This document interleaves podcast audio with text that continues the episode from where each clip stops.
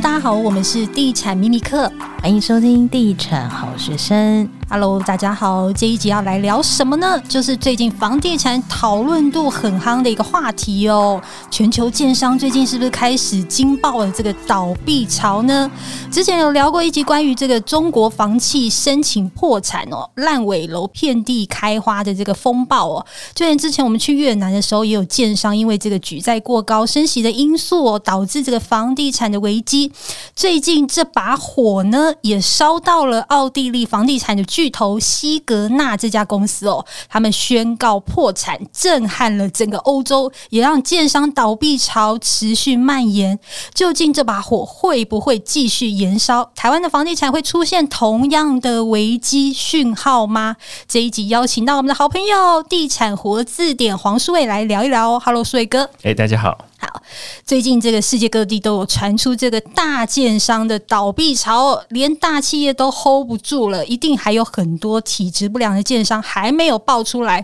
刚刚有提到这个奥地利房产巨头西格纳宣告破产，成为了这个欧洲房地产崩盘至今这个最大的受害者。到底是发生了什么事情呢？呃，实际上，这个房地产哦，尤其是除了台湾之外的这个整个房地产市场在做调整，不是今年的事情。如果大家有印象的话，从去年开始哦，就有一些这个大型的基金公司，它的这个不动产的基金 REITs 啊，开始有一些限制赎回的动作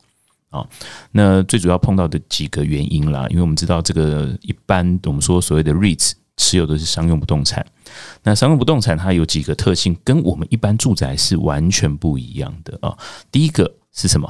是它都是很大型，就单一所有权，一个物件可能就是几百亿的这个新台币。如果以我们的这个币值来算啊，即使是台湾这个 REITs 可能都是好几亿的。所以它跟台湾的这个形态不一样。那台湾我们说，如果是这样子的商用不动产的持有者，大部分是寿险业。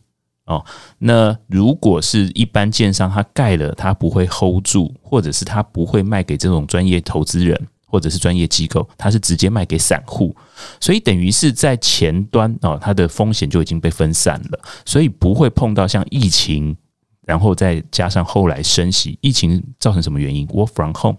很多人不进办公室，那租金就这么贵，干脆企业就开始缩编，或者是不付租金。这种状况很多。那另外一个负面的现象就是，我们看到去年的这个暴力升息，那会让这些营运商或者是建商 hold 有这么多商用不动产的建商碰到一个很大的问题：它的债务成本飙高，但是它的营收、它的收益、租金收益大幅锐减，造成它在流动性上面的困难，所以它要求这些投资人禁止赎回。那它。可怕的是，不只是我们说一般投资人没办法赎回，更可怕的是这些物件很难卖。它不是说我们一般的这个住宅流到法拍市场，二拍三拍打个八折、七五折就有人捡，它不是，它可能动辄百亿的这个经营规模。那可怕的是，接手的人他不只是要有这个现金哦，他还要有一个营运商，而且是保证有这个租金回收，所以造成这些商用不动产的这个流动性非常差的问题，这时候被凸显出来。那反观台湾，基本上都没有这样的问题。我们刚刚讲，持有不动产的商用不动产、大型商用不动产，甚至是商办的，大部分都是寿险业，不然就是我们说自用买方。所以它的风险的这个集中度的这个问题，第一个就被消除，然后再来就是台湾，我们知道很特别，即便是现在大家碰到的这些大型建商，如果推商用不动产在做买卖，它都是走预售或者是边建边售，所以市场市况一不对，它怎么样？它就延后它的这个推案期，拉长它的这个营建时间，甚至是它改产品。所以，对于这个整个市场的这个体质哦，从台湾跟其他欧美国家来比，其实是真的不一样。再加上，呃，我们说营运型的不动产，它基本上它的风险会很高，就是成本啦。那成本，我们说疫情之后的这个通膨压力、升息压力，甚至欧洲，你看我们这一次比较爆的比较严重的是欧洲。欧洲还有一个很大的问题，就是能源成本。所以在整个市场从去年开始，在营运端就发生不妙的这个状况，所以我们看到上个月 WeWork 不是也宣布破产，对不对？从营运端就出现问题，然后再来是什么？融资端，现在就很多银行，我们看到连台湾的银行都出现这个授信的风暴。所以整个市场上面，从产业到金融都出现问题。那台湾比较特别啦，产业基本上我们刚讲，央行一开始就已经把它控制成产业的问题，它开始把产经分离了哦。所以产业的问题，它已经把它缩小化，所以也不会延烧到金融面了。所以这个是比较特殊的整个结构或者是体制的这个不同。最近像是那个越南啊、中国啊，也都是有这样建商倒闭的风暴呢。那原因其实也都是一样的吗？另外一个，当然我们刚刚讲是比较严重的，就是风险非常集中的商用不动产。那一般的这个住宅面的话，哦，那其实相对来讲，在台湾有几个是比较舒缓的状况，因为我们看到。二零二零年哦，我们说十二月就已经开始做选择性信用管制。好，那个时候我发现一个很神奇的事情，也不是一个很神奇啦。什么事情？有一个大家可能都没有注意到的事情哦，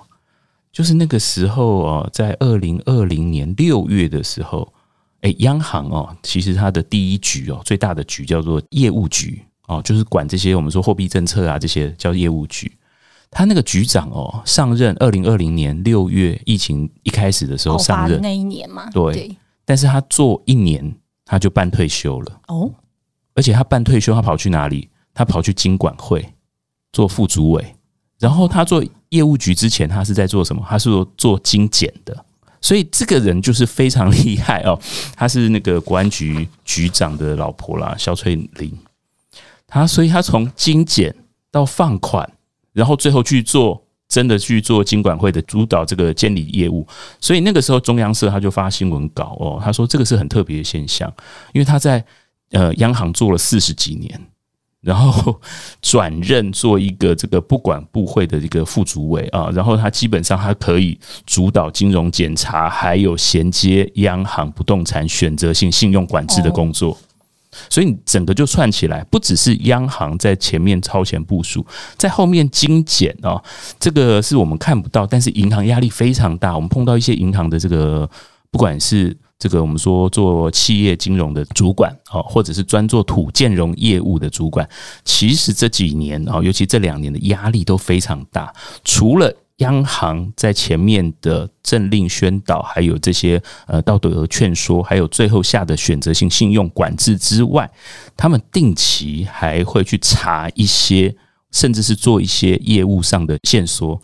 所以到最近都还听说啊，这些不只是这个中小型的这个建商啊。被抽银根的这个状况有哦，然后再来就是这些金融机构的放款单位也自我限缩，对于一些像周转金啊这些，对于我们传统来讲是比较灰色地带的这个部分哦，其实也做非常严格的监理哦，还有像信托业务，然后最近大家讲说这个履保啊啊要怎么改，但他直接下信托业务啊，要求。这个不要说实支实付，或者是专款专用，它甚至限缩了很多款项的挪用或者是使用方式，所以的确会让整个的风险降到最低，但是它的副作用就是很多中小线商，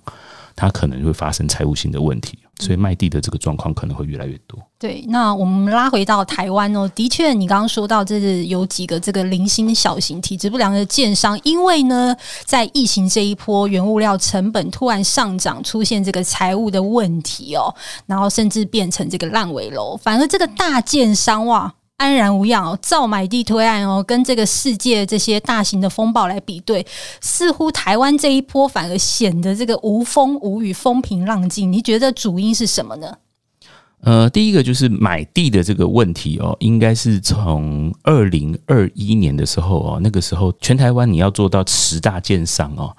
就甚至前三大哦，你那一年哦至少要买地买一百亿以上才有机会。但是隔年，隔年就去年。第一名的只要三十亿就够了，所以 这规模怎么差这么大？差很多，从三千亿的这个总交易量腰斩再腰斩哦。所以一方面，这个对于整个市场来讲哦，它从去年年初其实就在做整个市场上面的调控，尤其是这个央行有所谓的十八个月开工令了啊，限制令，所以让这些建商基本上他风险意识已经非常强，他赶快希望把手头上的这些房子、这些正在推的案子卖完就好了，他不会再进新的案子了啊。所以看起来的确是中小型财务能力啊，或者是他的这个融资能力啊，因为这个非常现实的了啊。我们举例来讲，一个小朋友可能七八岁的，他这个保险的保费跟一个七八十岁的这个人的保费啊，绝对不一样嘛。七八十岁的搞不好根本连保险都买不到了啦，哦，这是比较夸张了啊。所以对于中小型的建商来讲啊，这个银行会觉得他的这个体质，他的销售。或者它抗压力比较弱，所以它给的条件会比较差，所以它会提早出市场。那相对来讲，这种大型建商，甚至有一些不是上市柜的，这些现金根本就在揣在这些老板口袋里的。我们看到最近的这些标售，这两个月的哦，这两个月发生的这些呃公有地的标售，你看很明显的哦，都是那些没有上市柜的建商，然后用个人用家族的名义在买。所以在市场上的确还是有很多这个资金条件不一样的啊，或者是他购买的优势比较强的，仍然在市场上在攻城略地，的确是有。所以我觉得说，台湾的建商其实是反应很灵敏、嗅觉很敏锐的。他觉得诶，市场不会对劲的时候，他就会赶快去调整，甚至像之前呃景气反转的时候，改产品啊什么，其实都有人在做。很灵活，对，非常的灵活。他要卖地也有，然后找人家做合建的，甚至要找人家入股的都有。各种变化啊，现在什么入股其实就很多啊，找代销入股的，找建设公司互插的，或者是个案、嗯、股的对都有，都有，但是。不只是我们要肯定金管会或者是央行的努力之外，真的是超前部署。另外一个比较特殊的就是台湾，基本上它的升息虽然升了这个照人家的这个步调在升，三码才三码而已啊，对啊，其实很少啊。但是你如果是美国的话，不是吧？美国已经升息十九码喽，对，它已经这个房贷利率要到八趴啊，新成贷的要超过八趴，所以这个负担是差很多啊。另外一个，当然我们刚刚讲像欧洲。它有这个能源的问题啊，那但是政府其实台湾的政府补贴能源补贴非常多，台电呐哦这些其实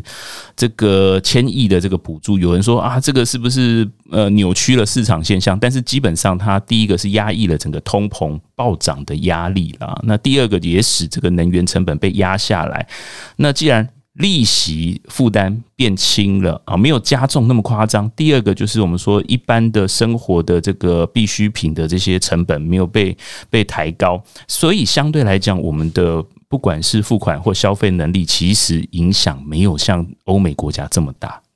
所以相对来讲，整个在投资。或者是购买意愿上面，基本上就是随着市场波动在做调整，不会跟这个外面有太大，我说其他国外的这个世界有太大的联动啊。像我们今天一直有在说，就是央行真的是。超前部署好棒棒，他不管是在这个土建融的贷款降到五成啊，然后中间还要保留一成动工中才能拨款，然后还有要求十八个月限期动工啊，这一波的操作可以说是这个 A 卡模范生啊。那说一个你是怎么看央行这几波的这个调控走向？你觉得接下来呢？哎、可是有人不是很肯定啊，说什么后卫当前锋。但是我是非常肯定他们了哦。第一个就是我们刚刚讲，他在产业管理、风险管理，或者是这个警示户的管理，都做得非常成功了。然后重点打击。那接下来我觉得基本上哦，可能在未来哦，我们说已经到年底了啦。那今年比较特殊啦，今年有选举的这个问题啦，所以我认为说在未来的这个政策调控上面，应该央行的这个措施应该已经。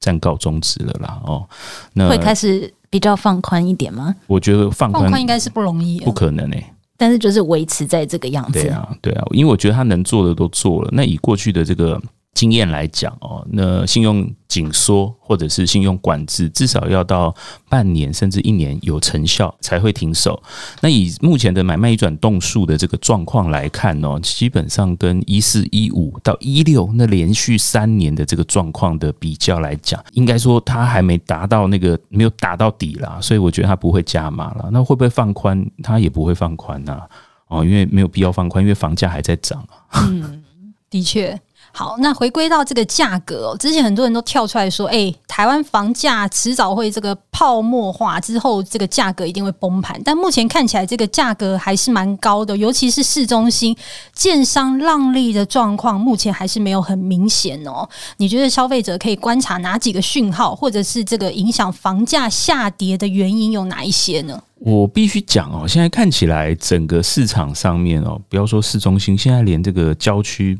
在台北破百万的开价的案子，其实占的比例都非常高了啦。哦，所以这个看起来要让利这个事情有有点难哦。而且今天比较尴尬的是，我们看到昨天这个囤房税也准备要上路，对，它草案都已经出来了嘛。哦，有分区啊，然后这个差别税率都做完了，然后比例呀，甚至是建商的这个持有的部分，它都有做区别了哦。所以现在看起来哦，这个成本会上涨了，这个是比较麻烦。那囤房税，我们必须想这种持有税的做法哦，有一点麻烦，因为他要逼这些多屋族释出的话，基本上看起来从以前到现在从来没有成功过嘛。哦，那但是反过来，它的副作用很大。市场好的时候，这些持有税，不管是在建商身上或者是在卖方身上，它就是会转嫁嘛。哦，然后对于租客来讲，他就是会转嫁嘛。哦，那另外一方面，呃，如果市场不好的话，这个可能就变得很麻烦。尤其是我们刚前面一直在讲中小型建商，它销售已经不好了，又有这个平均地权条例上来，它的这个销售率变得很差，它等于要用成屋的时候才卖得动的时候。哎，不是啊，成屋又不是一拿到实照马上可以交屋，它两年的那个税率还被调高。是啊，囤房税二点零又受影响。对啊，他又不是说我拿到实照马上就交屋，大家都有有这个经验嘛？你要不要做室内装修？要不要做一些变更设计？好，那要不要验屋？哇，这个这个压力会很大，资金的压力。他至少半年的时间跑不掉，这个房子还在他手上，他不能交屋，那他就要缴这个囤房税哦。那前面的成本已经够高了，不管是我们说利息或者是工料的成本，然后再加上它这个销售又不如预期，再加上它又给它加税，这个市场好的时候我们说可以转嫁了，市场不好的时候就会很麻烦，尤其是产品又错，根本卖不掉，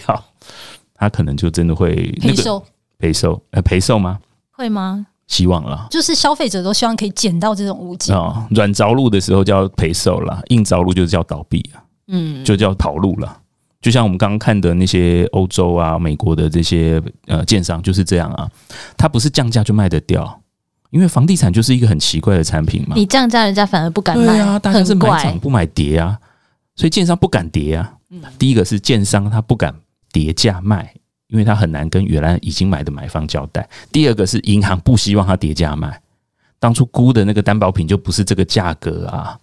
对不对？而且只要一个案子叠加，区域都受影响。是啊，所以我觉得，呃，大家如果期待建商就是一手房叠价，这个可能是稍微难度比较高。对，因为它的成本就是卡在那边。但是你如果说期待中古，它的这个取得成本，它可能十年、二十年前，